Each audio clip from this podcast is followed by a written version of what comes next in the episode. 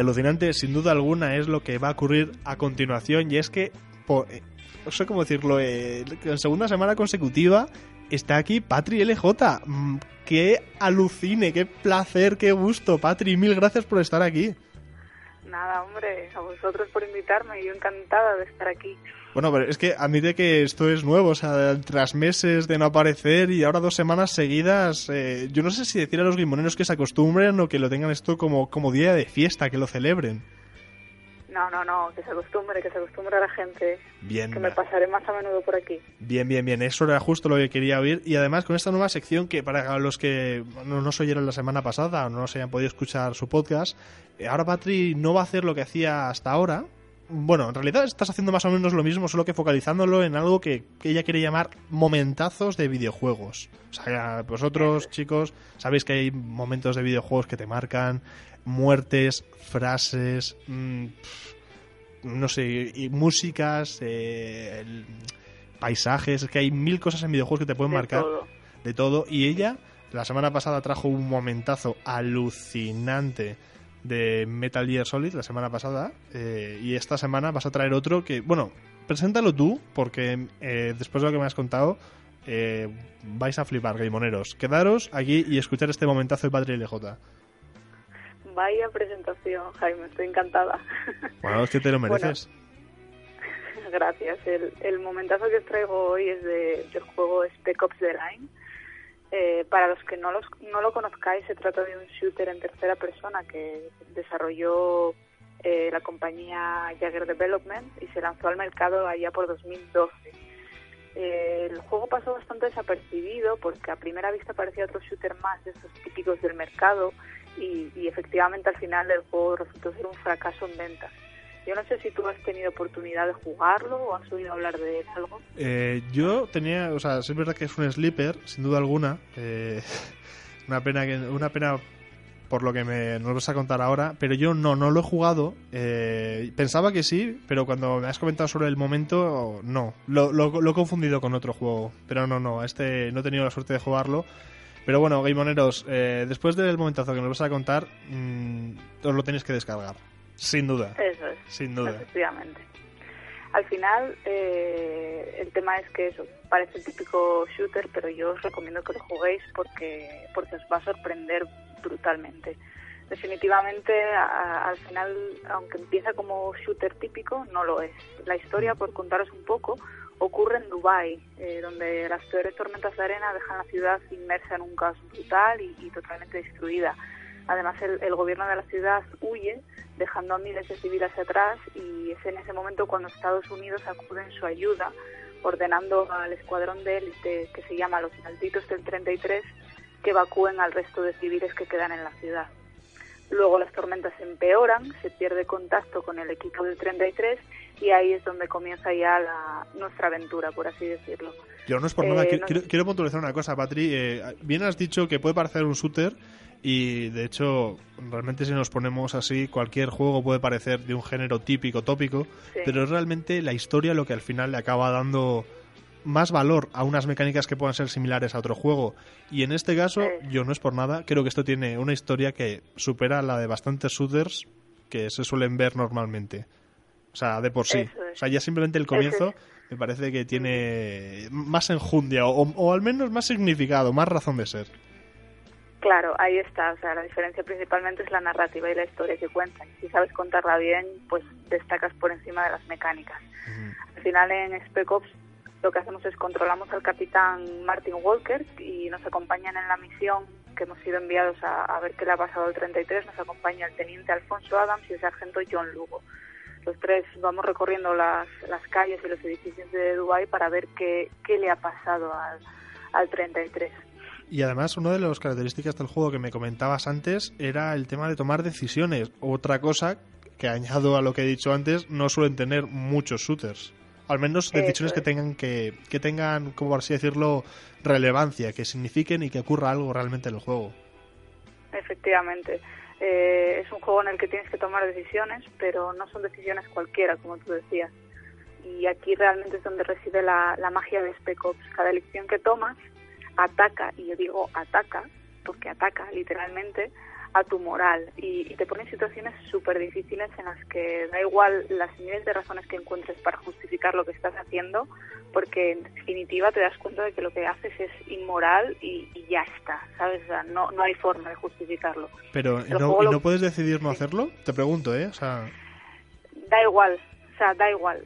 La decisión que tomes realmente, aunque sí que tiene relevancia en el momento, porque las escenas cambian y varían, pero el camino al que te llevan las decisiones es un camino inmoral completamente. Lo que pasa es que eso te vas dando cuenta conforme vas descubriendo más. O sea que Al final, no, no lo parece, ¿no? O sea, no parece que estés haciendo algo malo hasta que... Bueno, ahora lo contarás. Sí, eso es. No te das cuenta, tú simplemente estás allí, eres un mandado y demás y, y tienes que ir tomando decisiones, ir avanzando para ver qué ha pasado, ¿no? El juego lo que hace es te enseña la cara de la otra moneda y, te grita a voces que en la guerra que no hay héroes. Esto es algo que otros juegos del estilo como Battlefield ignoran, porque al final en un Call of Duty o, en otro similar el protagonista se convierte en un héroe de una historia donde en realidad no existen los héroes, porque al final estamos hablando de una guerra, en una guerra no. ¿Quién es el héroe realmente ahí? Exacto, lo que suelo decir, en, en una guerra nadie gana, todos pierden. al final, ambos bandos es que este toque de crítica que tiene el juego, que es bastante dura, sumado al tema de que sea un shooter militar y demás, quizás haya sido uno de los motivos por los que no haya tenido el éxito que se merece. Hay que tener en cuenta que más o menos, más o menos, hacen una crítica directa a la intervención de Estados Unidos en, conflictos de otros países, cuando el gobierno de dicho país no ha pedido en ningún momento ayuda y al final la situación pues empeora con la presencia de Estados Unidos en, allí. Bueno, esto es esto es una situación que no queremos meternos en política porque no es cuestión, aunque este juego elementalmente tiene una tiene un gran toque de crítica a ello. Pues por ejemplo, podríamos hablar de Irak, el propio Vietnam. Eh, el movimiento pacifista se quejaba de eso, de quién les había invitado a ellos a ir a, a, Vietnam. O incluso en la Segunda Guerra Mundial, muchísimos estadounidenses se preguntaron por qué había que ayudar a Europa cuando en realidad la guerra de ellos estaba en el Pacífico contra Jamón. Es una es verdad que es una cosa que Estados Unidos ha hecho mucho, pero vamos, que tenemos vecinos países aquí en España, hablo de Francia y algún otro país europeo, que ha hecho eso mismo en otros países de África. Y esto es así. Y no es meternos en política, es simplemente que se han metido cuando el país no lo había pedido. Que luego esté justificado, ya no nos metemos en eso, pero es una situación que se ha dado para mejor o peor represalia del propio país. Hecho en Spock Ops, o sea, efectivamente hay un paralelismo con esas situaciones de intervencionismo. Ahora, ahora, ahora, ahora os contaré un poco más de eso. Bueno, el caso es que en la historia, conforme vas avanzando, eh, solo sabes lo que tu personaje sabe. No ves escenas en otros lugares que te puedan ampliar información, o sea, no eres eh, la tercera persona, sino que eres el propio capitán. Por lo tanto, las decisiones que tomas son en base a lo que tú crees que está pasando en Dubai pero lo bueno y lo mejor de todo es que quizás lo que tú crees es que sea erróneo, ¿no? Tus pensamientos son erróneos y, estés equivocado. En concreto, una de las escenas que te hace replantearte la historia es el momento que os traigo hoy. Es un momento que a mí personalmente me dejó un poco chapolo y estoy segura que a todo el que lo haya jugado pues también le ha tocado la fibra sensible. Es muy duro, o sea, lo decimos ya. Es, es muy duro, es, es, un, es un momento muy duro. La escena eh, ocurre cuando tu equipo llega a una zona en la que está sentado un ejército eh, y os dais cuenta de que son demasiados y no, no podéis pasar, no hay forma de, eliminarlos. Entonces, al final, el capitán, o sea, tú mismo lo que haces es optar por utilizar fósforo blanco para limpiar la zona de enemigos y poder pasar sin ningún problema.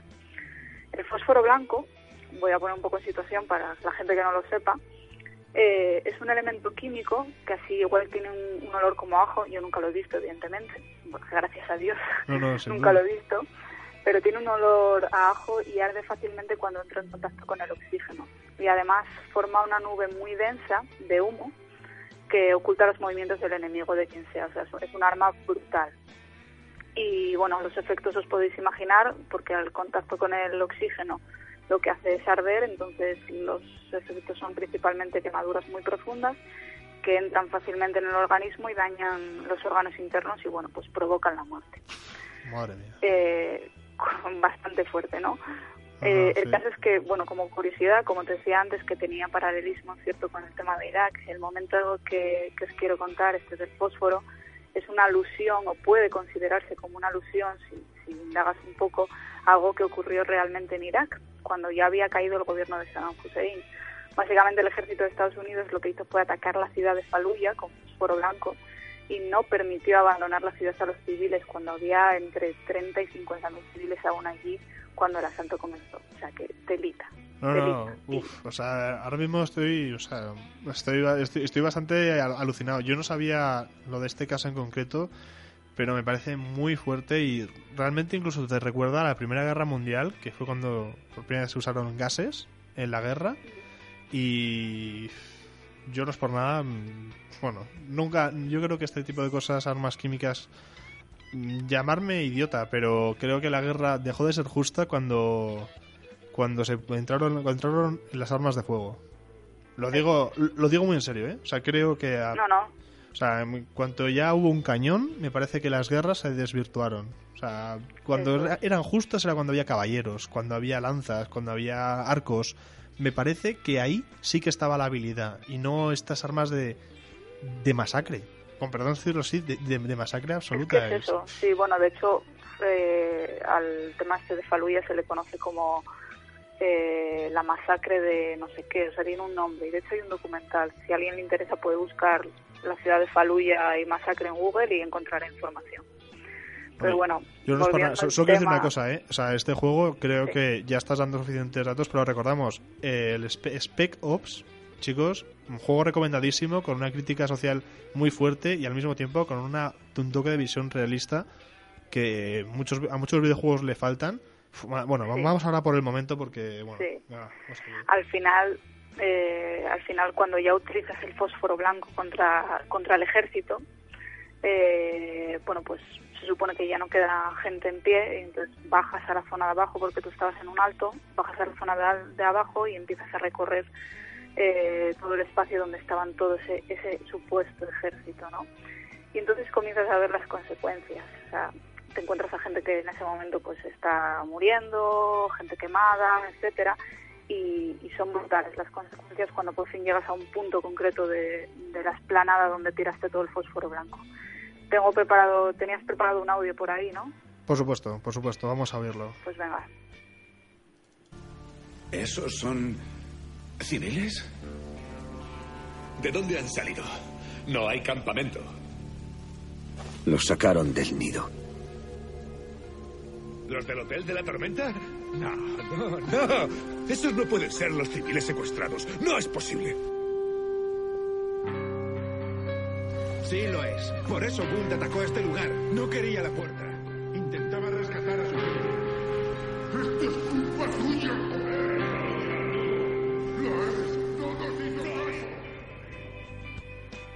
Bueno, bueno. Eh, por si alguien no lo ha entendido bien, eh, explícalo un poco, Patri, porque igual, igual el final no se ha entendido, aunque me parece que no es cosa ni del doblaje ni del sonido. Creo que si se hubiera visto, se hubiera visto adrede. Pero bueno, explícalo porque es muy fuerte, muy fuerte. Lo voy a, lo voy a comentar ahora. Al final, efectivamente, cuando llegas a una zona había muchos civiles con ese supuesto ejército. Eh, estaban en el momento en el que lanzaste el fósforo blanco y en la escena llegas a a esa zona donde están ellos y en concreto nuestro capitán se queda mirando fijamente a la imagen de una mujer que abraza a su hija. Ambas están completamente desfiguradas por el fósforo y, por supuesto muertas. Tus compañeros, que son los que hablan en la escena que hemos puesto ahora, están a tu espalda discutiendo desesperados porque, claro, se han dado cuenta de lo que acaban de hacer. Y tú, mientras tanto, pues cierras los ojos y los oyes como muy lejano, eh, hasta que al final como vuelves en sí y les interrumpes convencido de que debemos seguir adelante. Entonces, al final es un, es un momento que hace que te plantees quién es el malo en la historia, si tú o los que tú crees que son tus enemigos. Además, eh, tu jugador, eh, además tú como jugador empiezas a, pensar que, que, te falta información, que no sabes dónde estás yendo o qué estás haciendo en Dubai. Es, es, es un momento brutal, la escena esa de la madre con la hija a mí me dejó destrozada, pero destrozada. Me costó, me costó parar el juego, tuve que parar el juego y dije, bueno, ya jugaré dentro de un rato otra vez y eso, a ver si me calmo. Porque al final Spec Ops The Line, lo repito, consigue que te cuestiones tus propias decisiones y que reflexiones sobre, sobre lo que has decidido y sobre la ética de todo lo que estás haciendo durante el juego. Es brutal, lo recomiendo sin lugar a dudas. No, no, es un sea, juego muy duro, pero muy recomendable por la narrativa y, y por todo lo que consigue hacerte sentir. Y ese es el momento, Jaime. no, no, o sea, Nos yo- un poco... Yo estoy, estoy alucinado. Desde aquí quiero, quiero decir algo que, que no estamos diciendo que lo que hacen los militares sea malo en absoluto. O sea, eso, eso es lo primero, por si acaso alguien eh, quisiera No, no, pensar que estamos... nada. a- no, no estamos haciendo ninguna crítica a eso. Estamos hablando de este juego que hace una crítica a las intervenciones militares no necesarias. Una crítica muy grande, muy extensa a... bueno, es que, es que no... sea, a la guerra. Creo A que... guerra, o sea, sí, que- básicamente creo ni siquiera... Sí, sin concretar, ¿eh? o sea, sin decir nada a nadie en concreto, No, no. sino a la guerra. Simplemente, simplemente el hecho de... A mí me, me encanta este juego y, y la verdad que es, es genial el que haya este tipo de juegos porque estamos tan acostumbrados a un Battlefield, un, un Call of Duty, que, que, que no nos damos cuenta de lo que supone realmente estar allí en la guerra y tomar las decisiones y disparar a este, no disparar al otro, seguir adelante. Y, que eso, básicamente, el, que está en la guerra no es, no es ningún héroe, porque en la guerra no los hay, ¿no? Entonces, ese es el mensaje que yo creo que transmite este juego y, y que si no lo habéis jugado, de verdad, hacedlo, hacedlo. Sin duda alguna es un juego muy recomendable por la narrativa. Y yo creo que más bien de lo que... no es por nada, creo que eh, más que que no haya un héroe, creo que lo que te quiere decir es que nadie sale ganando en ese sentido. O sea, obviamente habrá gente que haga cosas mejores o peores. Eso, eso yo creo que el juego lo deja bastante bien claro que elementalmente mm, nadie hace las cosas bien en este juego. Y es- además, eh, eh, como bien has dicho, Patri, tomes la decisión que tomes, al final acaba sucediendo cosas malas. Pero no porque eh, no, no porque el jugador lo busque en absoluto, no es que los personajes sean malos, como bien demuestra además esta propia escena, que ellos enloquecen por lo, la cosa tan terrible y malvada que han hecho, que jamás hubieran visto capaces de hacer algo así, sino que es la propia guerra la que al final acaba bueno y de hecho es una crítica que el propio Fallout realiza reiteradamente o sea la frase de eh, la guerra la guerra nunca cambia lo que te está queriendo decir es algo parecido a este mensaje.